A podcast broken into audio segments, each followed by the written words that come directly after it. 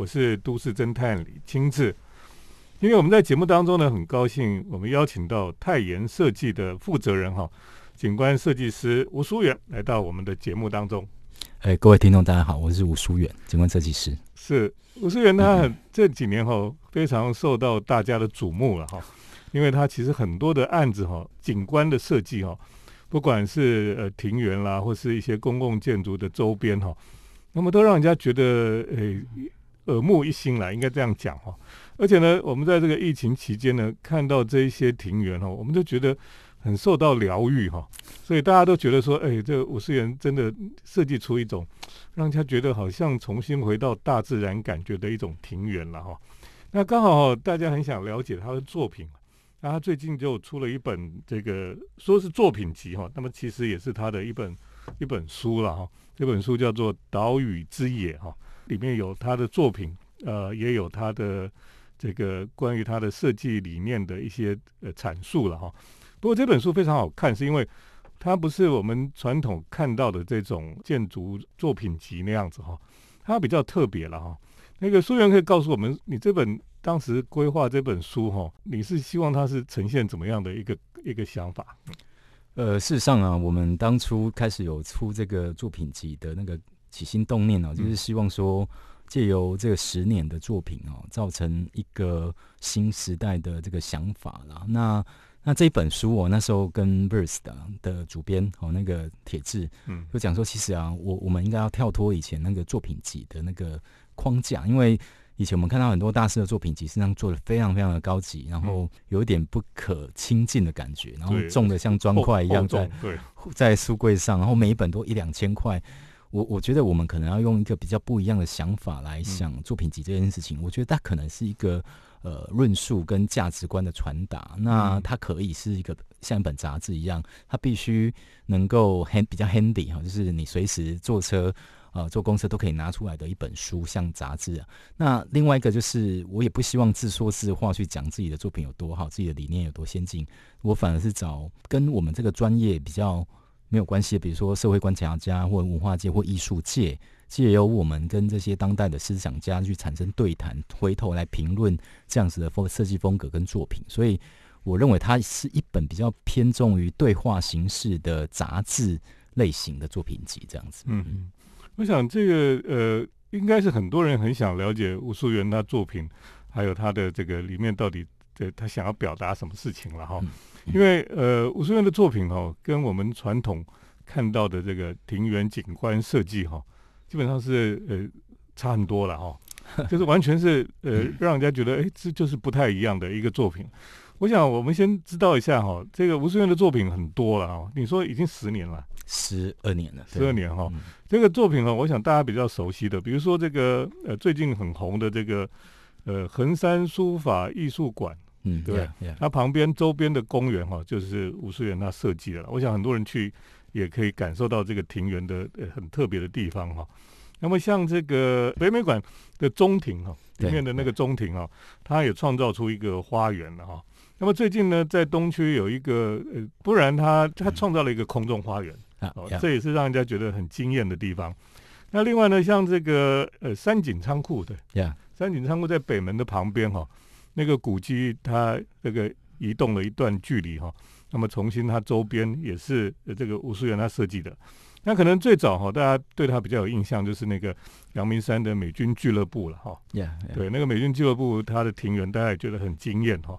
那这几年呢，甚至呃，像大家去嘉义哈，我们会去看这个嘉义市立美术馆，那它的庭园也是吴淑元设计的。哎，怎么好像现在有名的案子都是吴淑元设计的？哎。我我觉得其实这些案子都是我们在开业一开始就已经在工作的案子，因为所有的案子都是五年、六年、七年才出现的，所以大家仔细推算一下，都是我们现在跑出来的。对，我们都七八年前就开始做了。那这个是当初是建筑师找你们合作呢，还是这个这个是怎么？对，其实一开始啊，就是因为我们算是比较中生代的这个景观设计师嘛，那。其实我们很多中生代的建筑师，他们其实也一直觉得这个景观的专业也蛮重要的，因为过去都是建筑师自己把所有的事情全部都做完了嘛，哈。那刚好我们那个中生代事上就开始觉得，哎，各个专业都有各个专业不同的领域，所以我们在开业第三四年的时候，其实做了非常非常多的净土，大概每个月都做两个净土。嗯，所以其实现在的成果都是八年前那时候每个月做净土累积出来的事情，这样。所以这些也都是要净土才拿得到。对对对，其实都是我们大概十个案子中一两个案子的状态了。对，嗯哼，呃。其实我我想大家会很多了想很想多了解吴淑元了哈，因为他其实不仅哦长得帅哈，因为他其实有人跟他大家都在讲他是呃建筑界的刘德华，不过他也真的是多才多艺了哈。比如说他很会吹长笛了哈，这是很令人这个不可思议的事情。不过呢，等一下我们再来聊聊吴淑媛哈，了解他的呃求学背景啊，哈，然后我们也来了解一下说他的这一些呃设计的理念哈是怎么形成的。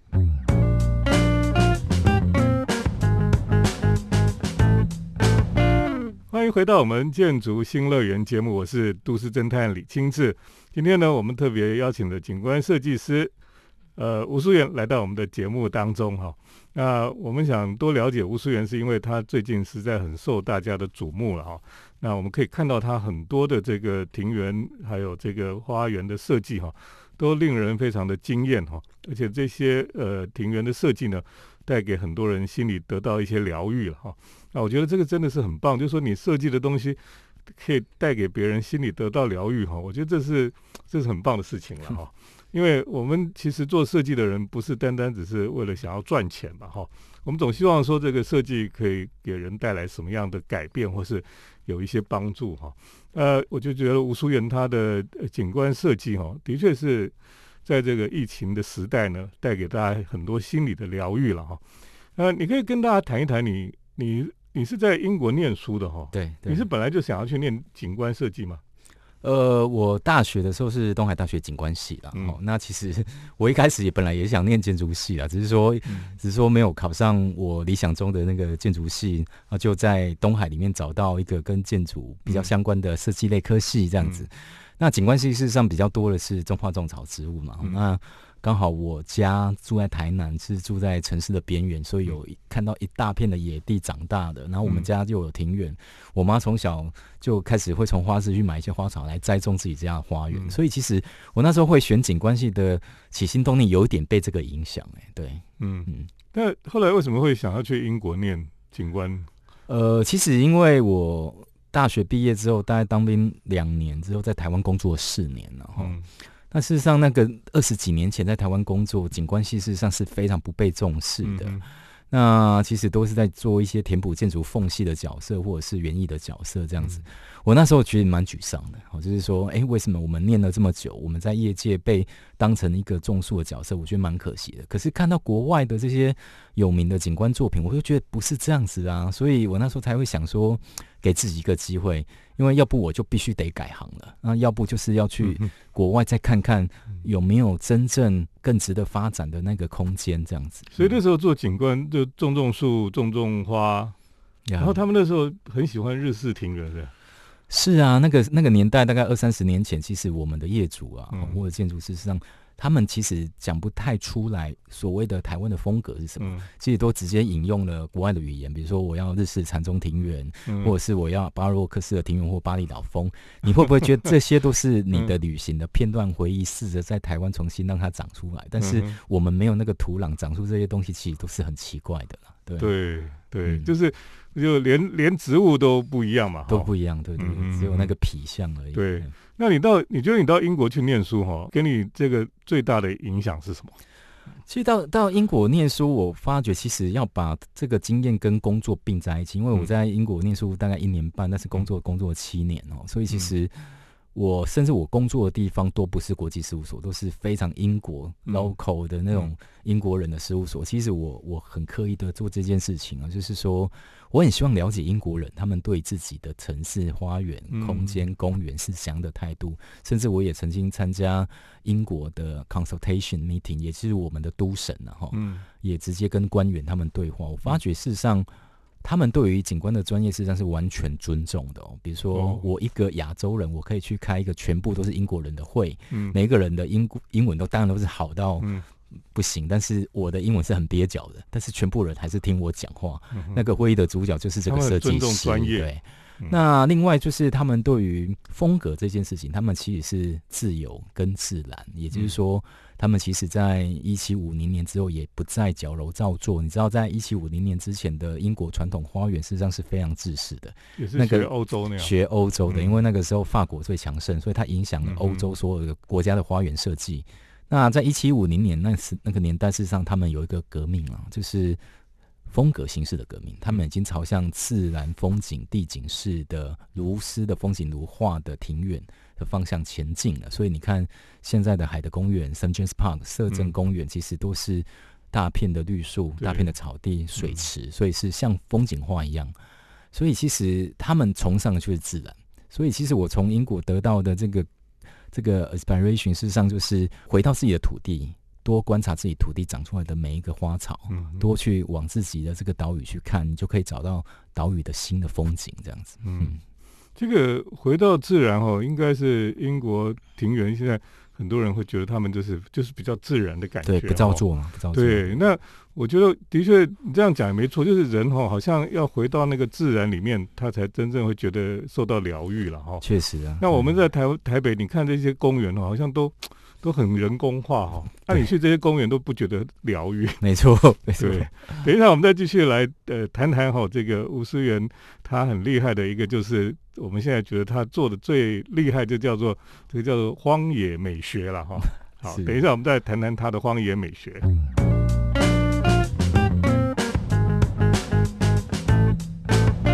欢迎回到我们建筑新乐园节目，我是都市侦探李清志。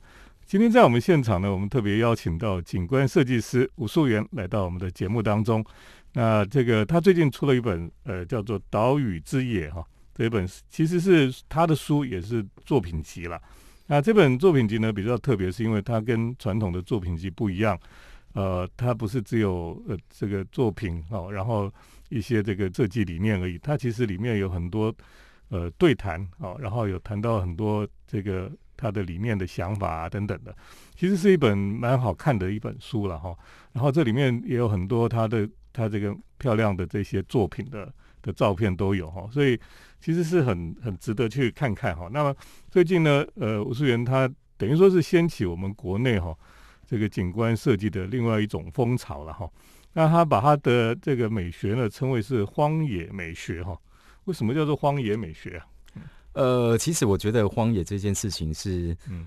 有点意思，是我过去啊也担任蛮多政府部门的委员然后、那有时候要要要去帮一些工程顾问公司审查他们图面，那听到他们在讲述自己的这个设计理念的时候，我都觉得哇，怎么还是这么的僵化？嗯。我就突然想起，像荒野这件事情，应该是一个不受任何框架、不受任何限制展现出来，只在最自由的状态。嗯所以我那时候就给他们一个 vocabulary，就是一个新的智慧，叫做城市里的新荒野，请你们把它创造出来。因为你讲荒野，大家会觉得很荒废的那件事情。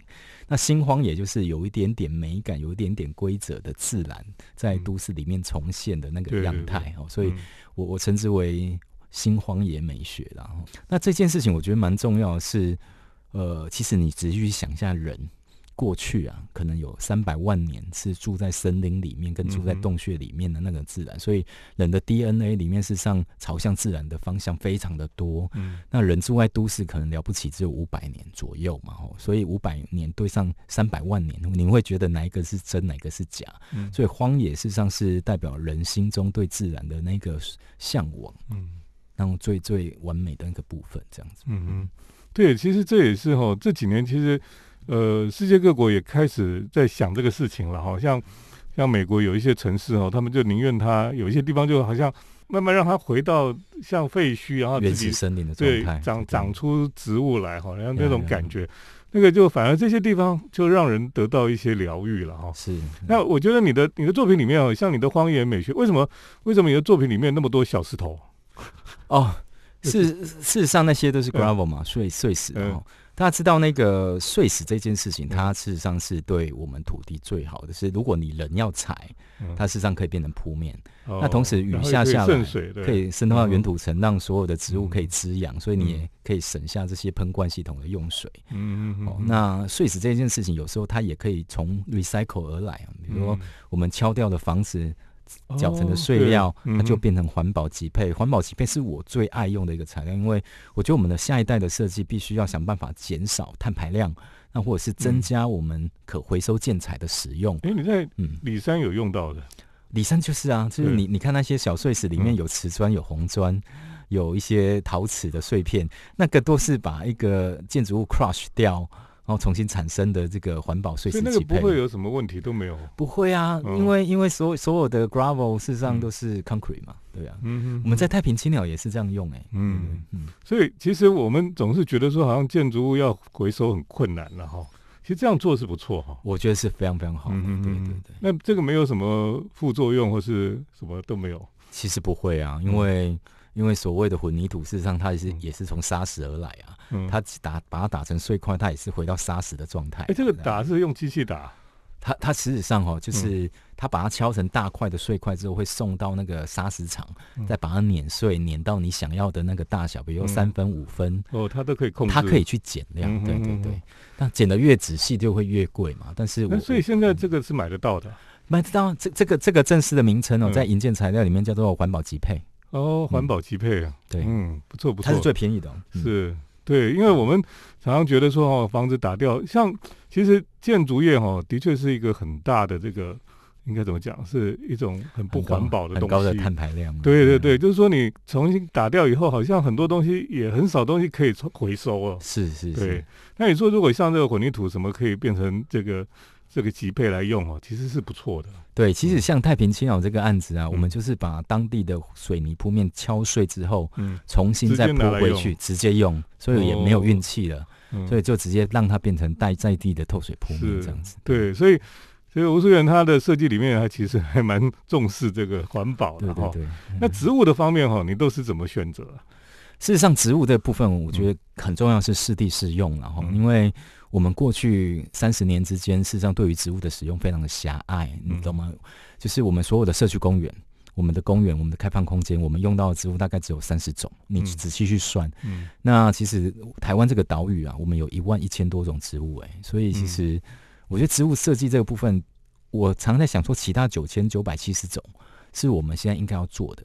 那其实植物设计它有更重要就是地地形气候比如说台湾这个岛屿啊，它事实上细分下来有七个不同的气候带。比如说西部沿海有三个不同的气候形式，东部有四种不同的形式。因为除了纬度、高度、迎风面、背风面，还有湿度、温度、风向、气候，所以其实你把台湾分成七个部分的话，你就有七个不同的植物可以使用的区域，嗯，去做选择。像我最近啊，这去年前年帮林务局，我们跟林务局合作，他们就有编了一本台湾植物的选用手册。这是台湾第一次用官方的力量去编的植物手册哦。它这一本就是用台湾的北中南东不同的区域去选择最适合的植物，这个才 make sense 啊。因为过去都是呃大杂烩，大杂烩你又乱选，事实上根本没有办法反映这个地方的这个高度、地形、气候、温度嘛，对不对？嗯嗯。所以你的案子，比如说你在北部的跟南部的选的一定不一样啊，对对，因为北部的树其实没有办法在南部活下来，对，对啊，这个其实吴思源其实带给我们这个社会哈，有一些应该讲一种反思了哈。其实像我们在念建筑系的时候，也有关于景观的课程，也是那个公园路灯管理处的 什么专家来上课的，是是，但他教就是就是教我们只是认识植物。他也没有说这个比较适合哪里，对，就这个叫什么名字而已，对。然后他们好像平常也是乱种，我我觉得是那个资料库缺乏，嗯，对。好，等一下我们再继续请吴思远来跟我们分享。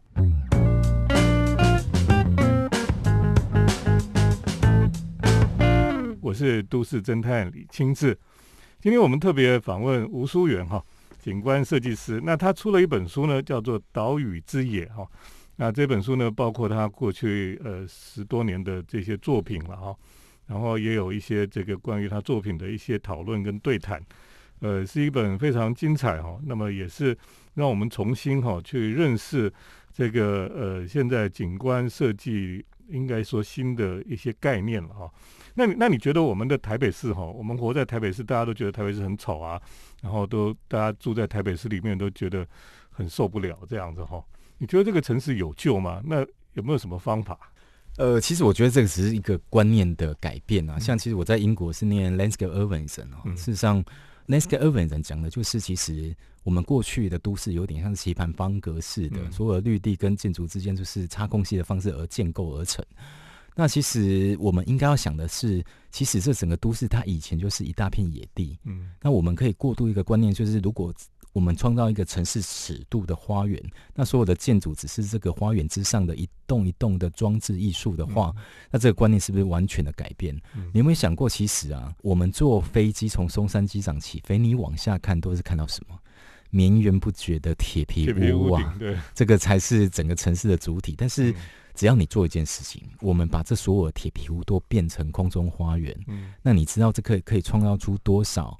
生态的跳岛栖地，以及增增加多少的氧气？因为这些是多么大的空间呢？所以，其实我觉得，除了我们家家户户的屋顶之外，你有没有想过，我们的加油站、我们的公车亭、我们的所有公共设施，其实我们的屋顶都可以变成一个生态的庇护所，一个生态的跳岛，跟完全绵延不绝的绿意。嗯，那我觉得这这这个方向，事实上比。铺满了那个太阳能光电板，还要更迈向下一个时代吧？哈，就是，所以其实我觉得不要再停留在过去那一种填补式的绿化想法，我们应该要反过来把它想成一个呃绵延不绝的野地。那这建筑物都是暂时放上去的一个状态，这样子。你说，呃，我们以前讲这个花园城市了，呀呀，现在是应该讲成什么？City in the garden。就是城市住在花园里这样子，所以我们的城市就是应该是把它住在，就整个城市应该是一个花园了。对对对，其实我这个也是我从英国工作得来的一个他们对于城市的想法了。因为在二十年前哦，已经二十年前的事，我在英国工作的时候。我们那时候提出的计划，全部都是把所有的马路道路从四线道变两线道，两线道变单行道。嗯，这些多出来空间，事实上全部都变成都市的绿地。哎，也就是说，他们是有一个野心，是想想要把伦敦的一区全部都变成一个大公园，然后车子都不能进来，嗯的状态底下去建构伦敦那个城市。对，所以怪不得我们去伦敦，虽然伦敦是一个国际性的大都市哈，可是你还是觉得它很多。公园绿地哈，然后很多地方你去就哎，突然就好像就到大自然里面那种感觉。尤其是他们的海德公园，嗯。嗯，圣 James Park 或者摄政公园，嗯，他们事实上保留的是很大的野地，哎，有有一些地方是他们完全是不管的，让那整个森林长出来非常非常荒野的状态。是，所以这个是从呃十七世纪承袭下来那个。都市的猎场啊，也就是说，以前这些大的公园都是皇贵族的打猎的地方，所以他们把这个打猎地方的那种原始森林的状态，事实上把它保留下来。嗯，对啊。希望我们台北市哈，或是台湾的城市，也可以慢慢往这个方向来来改变了哈。那我们今天很谢谢吴淑媛来到我们节目当中哈。那这本《岛屿之眼》哦，是这个是 First 他们所出版的，呀，它等于是 First 杂志它第一本。出这个书。算是第二本第二本是。哦，可是编的非常的呃，就是很吸引人了哈，是这个很值得推荐听众朋友来阅读《岛屿之野》哈，这是吴淑媛他的作品集，还也是他的书了哈。今天我们很谢谢淑媛来到我们的节目当中，谢谢大家，谢谢，对，也谢谢听众朋友的收听。我们接下来呢是都市侦探的咖啡馆漫步单元，都市侦探的咖啡馆散步。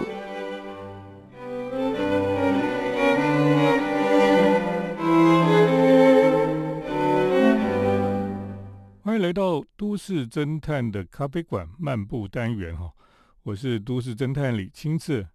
那我最近呢也去了台中走一走哈，因为台中真的是非常多厉害的咖啡店，呃，也去了好几家咖啡馆哈。那今天先跟大家来介绍有一家我觉得非常特别的咖啡店哈。那这个咖啡店呢，其实就在台中的模范市场的旁边而已。那我知道哈，其实模范市场哈。可能有一些老台中人知道，现在可能很多人也不太知道这个地方了哈。模范市场呢，它这几年其实是蛮没落的了哈。啊，没落的市场呢就比较少人去了，所以附近呢就有一点这个废弃一段时间了哈。那旁边呢这几年就开始有一些比较文青的商店哈就出现了哈，啊，包括很多非常有趣的这个吃面的地方啦，或者喝咖啡的地方都很多了哈。那其中有一家店哈，其实它就是在前往模范市场的一条小巷子口哈，一个呃转角的三角窗的地方了。那这个店呢，你看那个招牌哈，就会觉得哎，这很老的店吧？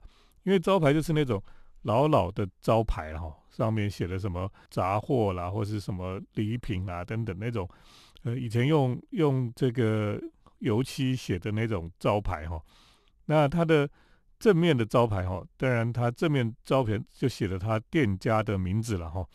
那这个店家呢的名字就比较新了哈，可是他故意用那种老式的招牌的写法。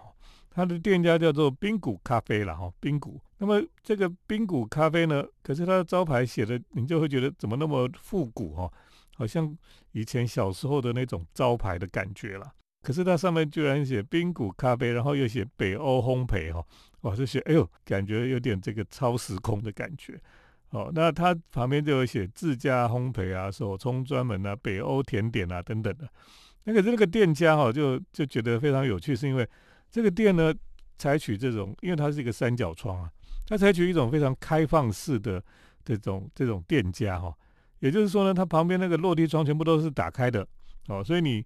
你在旁边那个巷子要到要菜市场旁边都是可以，你就坐在这个路边喝咖啡都可以，哦，非常的像是，有点像以前我们讲的这种呃红茶店或什么那种感觉。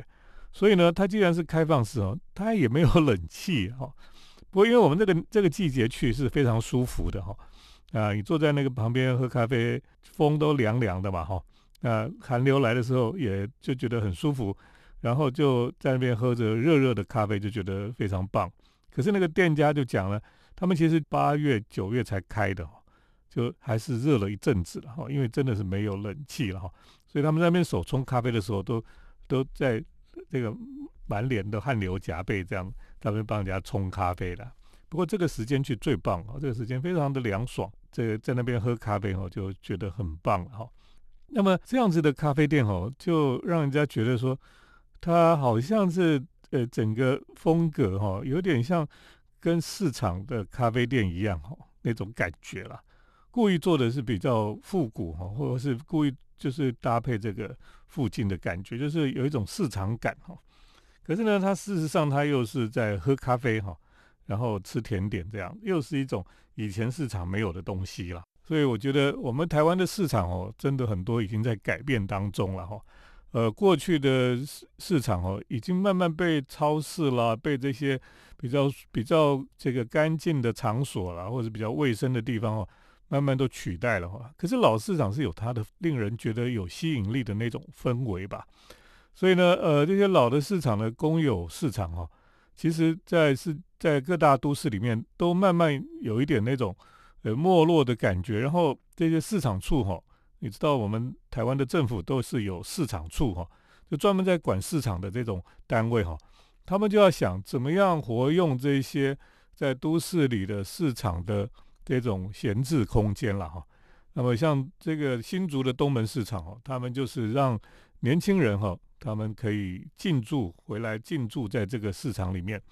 那，他们可以开不一样的，包括吃的东西，包括卖这个呃，或是各种手工艺都可以。他就回到那个市场里面，让这个市场可以重新注入新的生命力哈，然后让它可以重新活络起来了哈。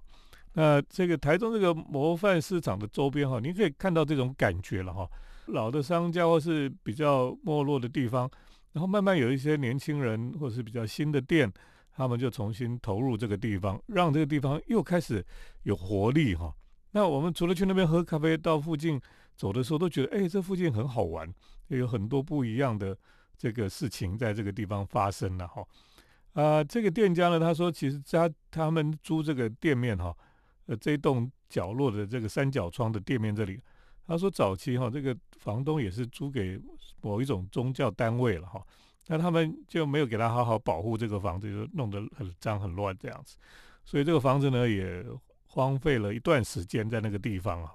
那他们就把它租下来，重新呢就给它整理改造，说这个整理也是花了很多很大的力气哈，把它弄起来。所以现在呢看起来就觉得很舒服的一个地方哈。可是它又是有点有点怀旧的氛围在里面了哈。那这个是非常棒的一种感觉哈。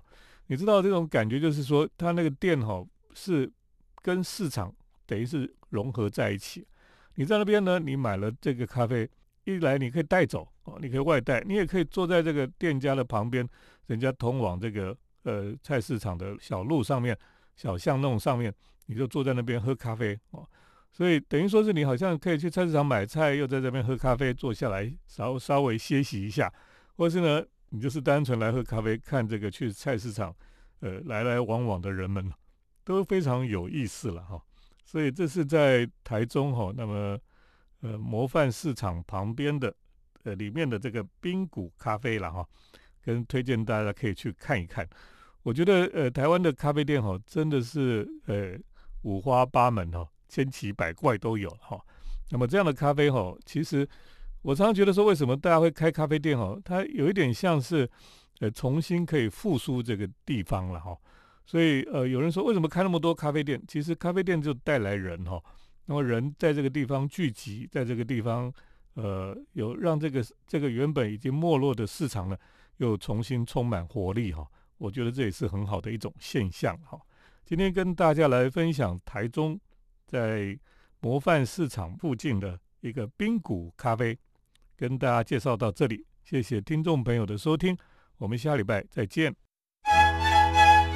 城市的幸福角落，来杯手冲单品，享受迷人的香醇世界。